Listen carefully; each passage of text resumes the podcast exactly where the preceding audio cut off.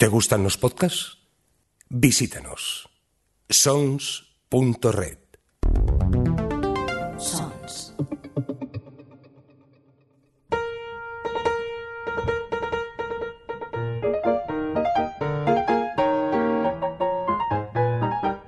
Librorum.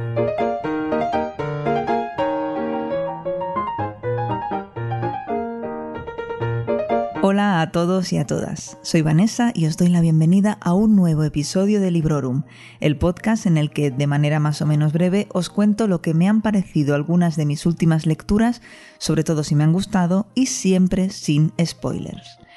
En esta ocasión os quiero hablar de una trilogía de afrofuturismo, de ciencia ficción, muy original, muy innovadora, de tres novelitas breves muy entretenidas e ideales para llevaros a la playa, a la piscina, a correr, a montar a caballo. Bueno, eso era otra cosa. Vinti, el primer libro de los tres, fue escrito en 2015. El segundo, Vinti Hogar, en 2017. Y el tercero, Vinti, La Mascarada Nocturna, en 2018. A España nos llegaron de la mano de Crononauta en 2018 en el caso de los dos primeros y en 2019 en el caso de La Mascarada Nocturna y la traductora de los tres volúmenes, Carla Batallé Astruc. Tal y como os he dicho, las tres novelas son cortas, la primera cuenta con 110 páginas solamente, la segunda tiene 190 y la tercera y más extensa tiene 266.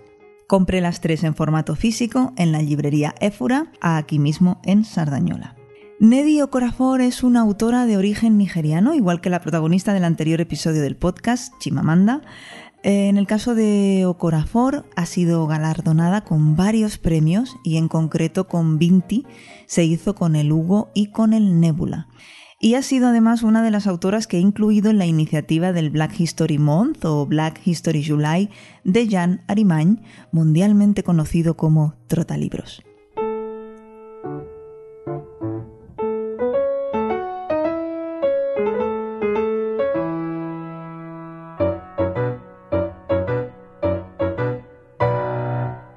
Vinti es una joven de 16 años que vive en Namibia y que pertenece a la etnia de los Imba. Un buen día es aceptada para estudiar en la prestigiosa Universidad UMSA Uni. En contra de los deseos de su familia, que no concibe la idea de que una Imba abandone el planeta Tierra, Vinti decide escaparse una noche y embarcarse en un viaje largo e incierto, porque, como ya habréis intuido, para llegar a UMSA Uni hay que viajar por el espacio exterior. Vinti es un portento de las matemáticas o como dicen en su tribu es una armonizadora. En la novela, Vinti y algún que otro personaje más eh, ramifican, es decir, hacen unas movidas, y perdón por ponerme tan técnica, con ecuaciones matemáticas que más o menos podríamos asimilar como un sistema de magia, o así me lo he tomado yo.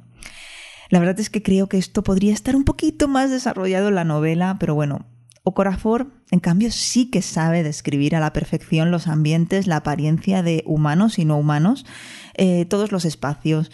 Sabe transmitirnos lo que ella imagina de una manera muy visual, casi casi tangible. Así que no me voy a poner quisquillosa porque una negada para las matemáticas como yo no tenga claro qué narices hace la protagonista con las ecuaciones. El destino de Vinti ya estaba escrito, todo estaba preparado para ella. Con el tiempo se casaría con un hombre que la aceptase, aunque ahora que se ha fugado ya no lo tiene tan fácil, y se ocuparía del negocio familiar, que es eh, la construcción y la venta de astrolabios. Los astrolabios son un pequeño aparato electrónico, un dispositivo digital para comunicarse y para almacenar toda la información e historia de su portador o portadora, entre otras cosas que iremos viendo, porque hace muchas cosas. Además del astrolabio, Vinti lleva otro aparatito, un pequeño objeto misterioso que encontró en el desierto, el Edan, que es parte natural, parte tecnológico. Ni ella sabe bien bien qué hace, de qué se compone, ni cuál es su origen. Y el lector lo va a ir descubriendo al mismo tiempo que lo hace el personaje.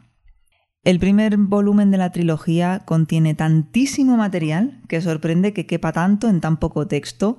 Y, esto, si, si habéis escuchado los episodios anteriores de Librorum, sabréis que está siendo una constante de este verano y que ya me ocurrió, mm, pues por poner un ejemplo nada más, con Los Assassinats de la Molly Southbourne de Tade Thompson.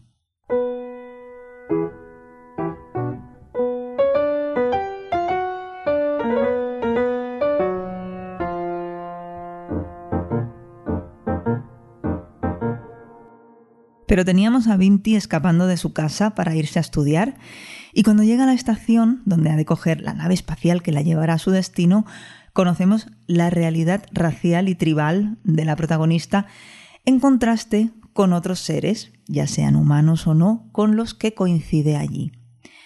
Por ejemplo, vemos a los Koush, que son los humanos blancos, que son presentados como unos maleducados sin reparo en mirarla, en comentar, incluso en ir a tocar sus cabellos. Se sienten superiores a Vinti por su color de piel, entre otras cosas. Lo más destacable de esta trilogía para mí es la unión que hace entre las tradiciones de una tribu como la, la Imba y toda esa tecnología futurista, las naves espaciales, las especies extraterrestres y demás. El hecho de que la protagonista pertenezca a esta tribu, que vista su traje tradicional, que lleve un montón de aros en tobillos y muñecas y sobre todo que vaya untada de la cabeza a los pies con el ojitze, me parece una imagen brutal, muy, muy impactante. Por cierto, os invito a escribir IMBA en Google con H por si no tenéis la imagen presente. Bueno, el vecino se ha puesto a picar. Espero que no moleste demasiado. Yo sigo. Estaba hablando del ojice o ochice, que no recuerdo muy bien ahora cómo, cómo, está escrito, en qué orden las letras, ni cómo se pronuncia, por supuesto, pero bueno, os cuento, nos cuenta en la novela, que es un producto natural, que se hace de manera artesanal, que se hace a partir de aceites, de barro, de flores, y que da al pelo y a la piel de quien lo lleva un tono rojizo. Vinti no solo tiene piel oscura, y además eh, tintada de rojo, sino que va a pertenecer a un exiguo 5% de alumnado humano dentro de la universidad. Así que ya veis que no va a pasar desapercibida en absoluto. Es, también llamativo el hecho de que si Vinti no lleva encima el ojice, se siente desnuda y se considera que va desnuda a ojos de las personas de su pueblo. Pero el contraste, de nuevo, lo encontramos en la mirada de alguien ajeno a su tribu, para quien el hecho de llevar o no llevar encima el tinte no ha de implicar desnudez, ni falta de recato, ni ninguna actitud pecaminosa. Esto lo vais a encontrar más desarrollado gracias a un personaje que aparece en el segundo libro, en Hogar, y que tiene más importancia en el tercer y último volumen, La Mascarada Nocturna. Así pues, de nuevo, destaco muchísimo, muchísimo esta tradición de profundas raíces rodeada de tecnología futurista, a las que a partir del segundo libro se les suma además imágenes del desierto más árido, eh, también el conocimiento de otras tribus, el descubrimiento del hogar de la familia de Vinti, que me pareció una maravilla natural, y otro gran ejemplo, por supuesto, del derroche de imaginación que tiene esta autora.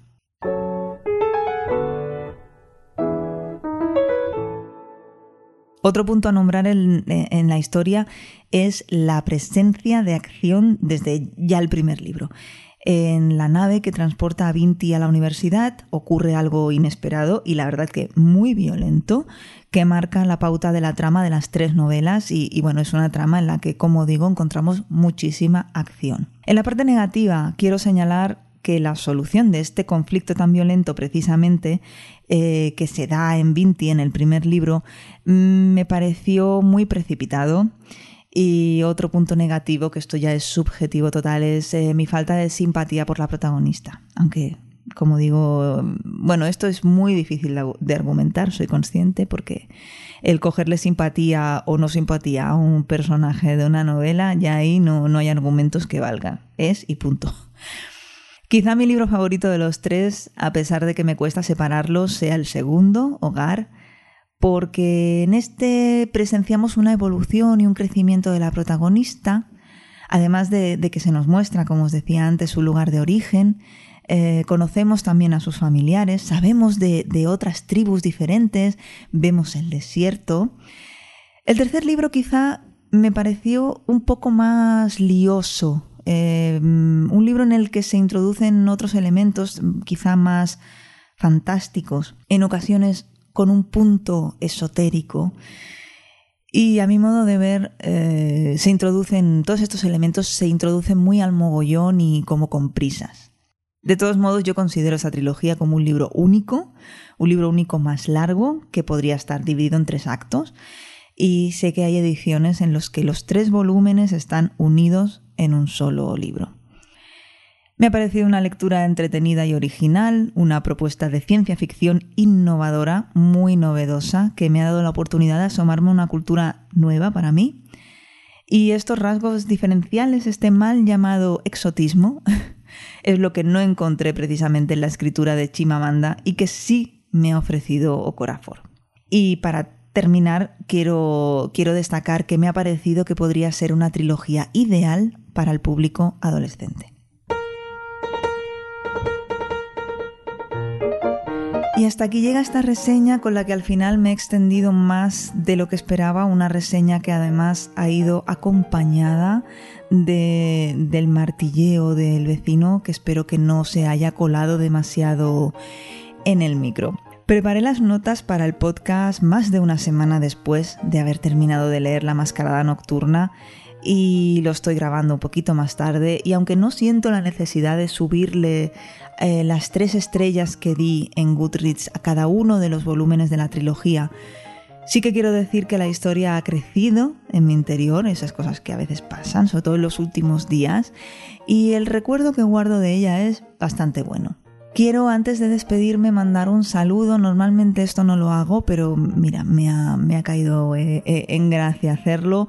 Quiero saludar a Noemí, que en Instagram es Noecamar, que me mandó un mensaje privado, como varios de vosotros, sobre todo vosotras, hacéis, pues recomendándome libros, preguntándome sobre cosas que si he leído tal o he leído cual, pero bueno, hoy le toca a, Noemí, así que le mando un saludo, le doy las gracias y os doy las gracias a todas y a todos por escuchar Librorum Podcast y, y por vuestros comentarios que, como digo, me dejáis en redes sociales. Os recuerdo que podéis hacerlo en sons.red también, eh, también en Twitter, en Instagram, en ebooks y os animo a valorar con 5 estrellas Librorum en Apple Podcast. Eh, no dejéis de pasar por la web de Sons Podcast para encontrar todos estos enlaces y otros muchos podcasts interesantes de temáticas diversas. Hasta pronto y felices lecturas.